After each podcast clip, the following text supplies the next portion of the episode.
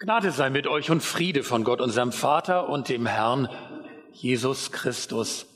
Amen.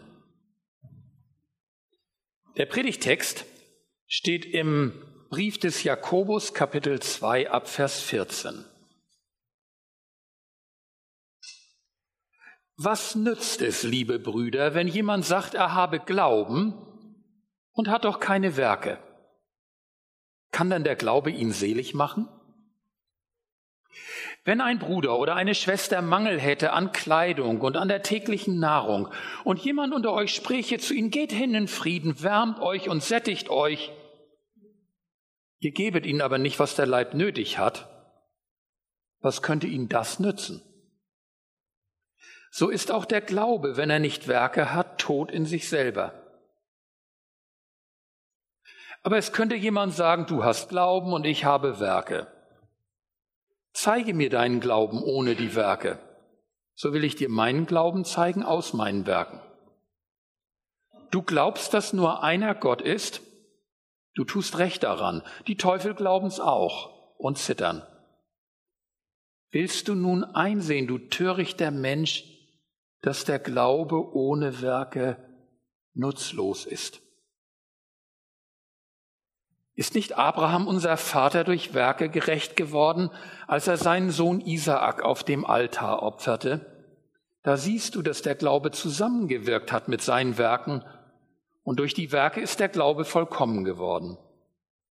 So ist die Schrift erfüllt, die da spricht, Abraham hat Gott geglaubt und das ist ihm zur Gerechtigkeit gerechnet worden, und er wurde ein Freund Gottes genannt. So seht ihr nun, dass der Mensch durch Werke gerecht wird, nicht durch Glauben allein. Desgleichen die Hure Rahab, ist sie nicht durch Werke gerecht geworden, als sie die Boten aufnahm und ließ sie auf einem anderen Weg hinaus? Denn wie der Leib ohne Geist tot ist, so ist auch der Glaube ohne Werke tot. Liebe Gemeinde, wir spüren es wohl, in diesen Zeilen steckt Pfeffer. Gegen irgendjemand wehrt sich Jakobus. Und da gibt es etwas, das er dringend richtigstellen will. Jakobus ist zu seiner Zeit eine der größten Autoritäten der Urchristenheit. Er ist kein geringerer als der nächstälteste leibliche Bruder von Jesus selbst. Und er ist hoch angesehener Leiter der Urgemeinde in Jerusalem. Selbst jüdisch-pharisäische Kreisen nötigt er Respekt ab. Man nennt ihn den Gerechten. Und etwas davon spürt man ja auch in seinen Worten. Der ihn nervt, ist Paulus. Oder zumindest manche Mitchristen, die sich auf ihn berufen.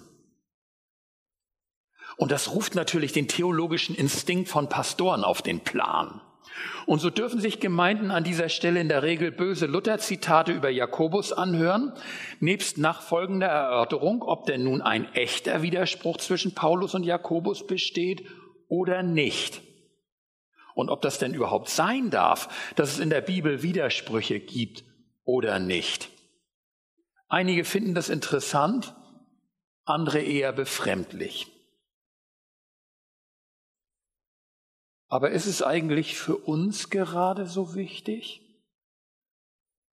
Stellen wir uns vor, Jakobus hätte diesen Brief und diese Zeilen an uns heute Morgen geschrieben. Glauben wir wirklich, er hätte das getan, damit wir sogleich in eine Debatte verfallen, wie sich das theologisch zu Paulus und zu Luther verhält? Würden wir nicht spüren, dass er uns etwas Wichtiges sagen möchte, dass er ein wichtiges, praktisches und seelsorgliches Anliegen hat. Ich glaube, es ist fruchtbarer, statt darüber zu streiten, ob Jakobus ganz richtig ist, dass wir uns von ihm den Spiegel vorhalten lassen, ob wir und unsere Glaubenspraxis noch ganz richtig sind. Was nützt es, liebe Brüder, Wenn jemand sagt, er habe Glauben und hat doch keine Werke, kann denn der Glaube ihn selig machen? In der ersten Hälfte unseres Abschnitts kommt dreimal das Wort nützen, nützlich, nutzlos vor. Es gibt also, nach Meinung des Jakobus, einen nutzlosen Glauben, der sich zwar in schönen Bekenntnissen und wunderbarer Rechtgläubigkeit ergeht, aber trotzdem niemand weiterhilft, weil ihm die Umsetzung in Taten der Liebe fehlt.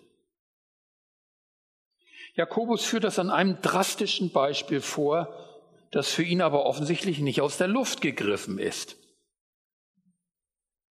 Wenn ein Bruder oder eine Schwester Mangel hätte an Kleidung und an der täglichen Nahrung, und jemand unter euch spräche zu ihnen, geht hin in Frieden, wärmt euch und sättigt euch, ihr gebet ihnen aber nicht, was der Leib nötig hat, was könnte ihnen das nützen?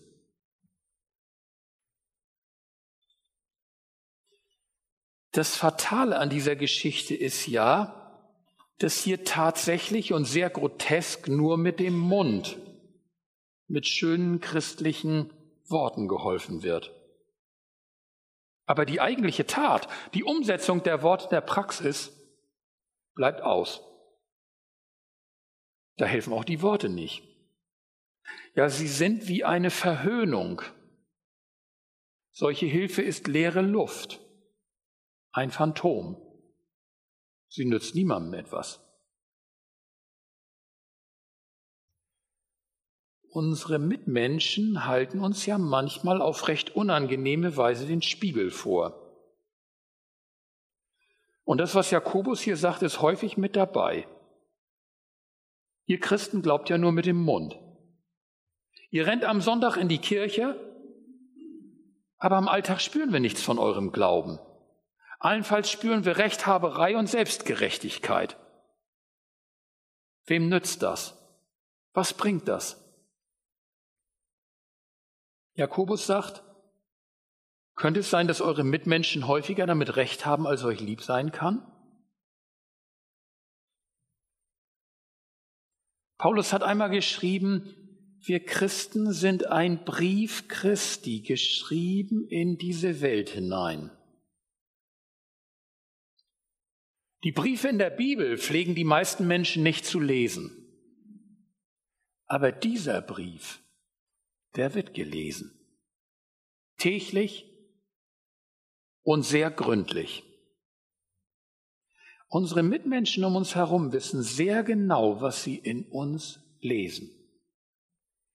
Lesen sie eher eine fromme Abgesonderheit und Sonderbarkeit?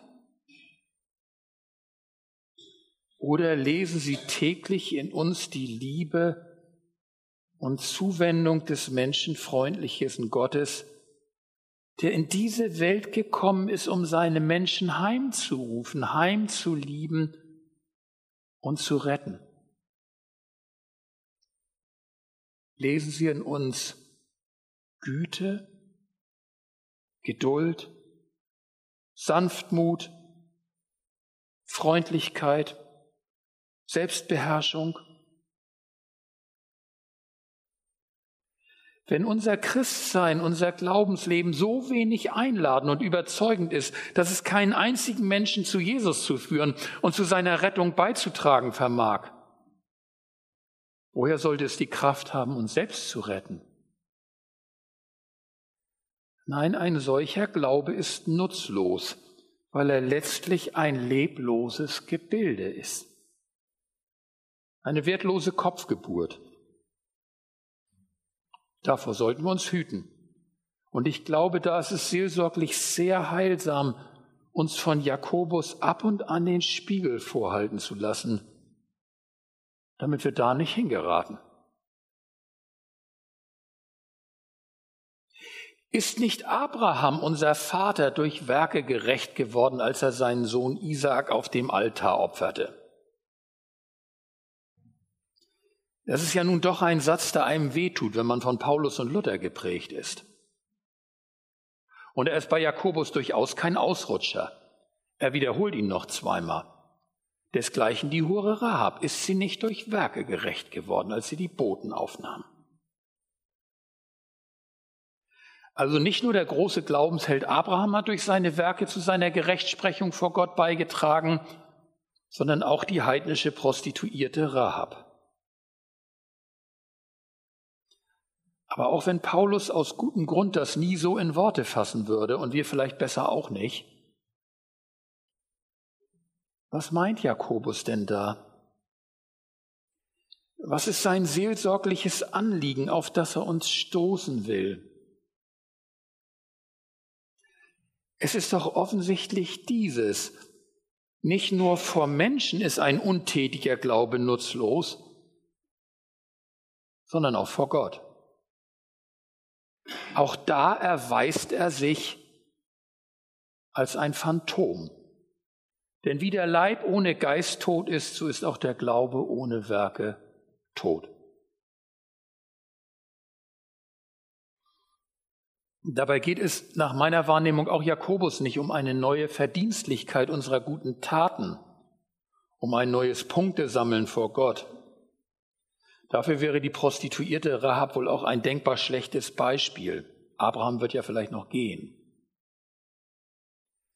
Es geht Jakobus um die Echtheit und Lebendigkeit unseres Glaubens.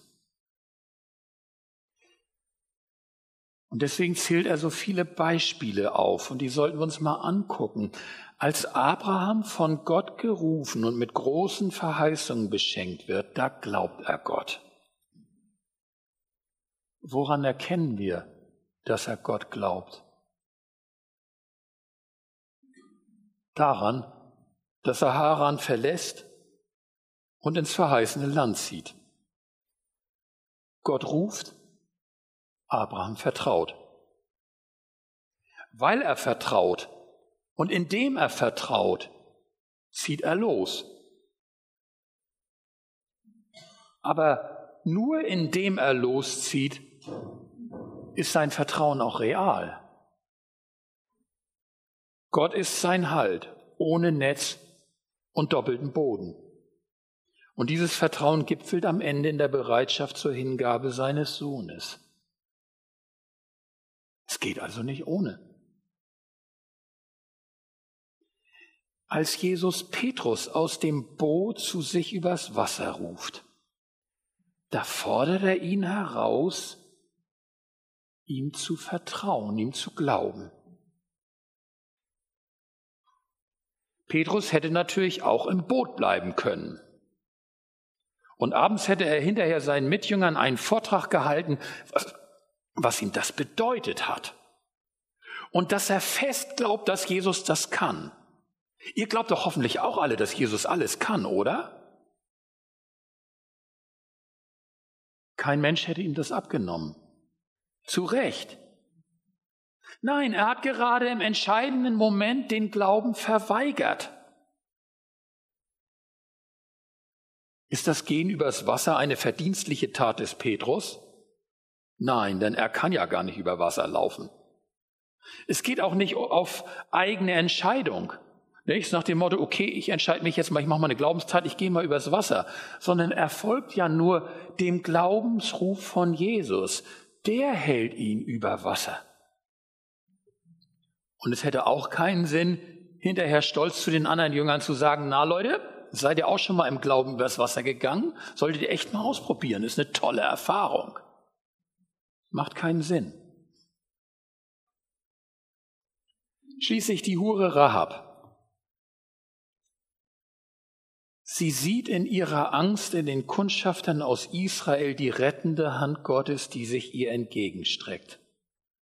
Wie kommen die Kundschafter eigentlich in ihren Puff, frage ich mich ja immer, aber na gut. Sie jedenfalls ergreift entschlossen diese Hand. Und das heißt, dass sie sich auf ihre Seite schlägt und sie rettet. Ohne das geht's nicht. So einfach ist das. Das heißt, Jakobus will uns einen entscheidenden Zusammenhang wieder in Erinnerung rufen, den, den Zusammenhang zwischen Glauben und unserem Gehorsam Jesus Ruf gegenüber. Auch Paulus nennt den Glauben im Römerbrief zweimal einen Gehorsam, Vertrauensgehorsam. Aber weil manche seiner Schüler das im Eifer überlesen und im Leben übersprungen haben, muss Jakobus das so drastisch in Erinnerung rufen. Besonders eindringlich hat ja Dietrich Bonhoeffer diesen Erinnerungsruf auf den Punkt gebracht, als er die beiden Grundsätze formulierte, nur der Glaubende gehorcht und nur der Gehorsame glaubt. Den ersten Satz, nur der Glaubende gehorcht, den meinen die Leser von Paulus und Jakobus und den meinen wir Lutheraner verstanden zu haben. Gott will keine guten verdienstlichen Taten von uns. Der Gehorsam, den er will, ist, dass wir ihm vertrauen, ihm glauben. Aber wenn wir nur das verstanden haben, werden wir träge und reden uns bei jeder Herausforderung heraus. Bloß nicht selbst tun. Es könnte ja in Werkgerechtigkeit ausarten. Wir brauchen im Leben und wir brauchen in der Seelsorge auch die Rückseite. Und nur der Gehorsame glaubt. Gottes Verheißungen kommen in unserem Leben nur zum Zuge und werden für uns selbst und andere nur fruchtbar, wenn wir uns darauf einlassen. Und das heißt in der Praxis meist sehr konkrete Glaubensschritte, Glaubenswerke, etwas Bewirktes in unserem Leben und Tun. Und das ist vielleicht die Frage an mich und an uns als Gemeinde heute Morgen. Gibt es so einen Glaubensruf von Jesus, den ich bisher überhört, vernachlässigt habe? Gibt es eine offene Verheißung, der ich nicht gefeucht bin, wo Jesus sagt, ich möchte dich ermächtigen, an dieser Stelle neu anzufangen, etwas anzugehen, etwas zu verwirklichen, was du bisher nicht hingekriegt hast?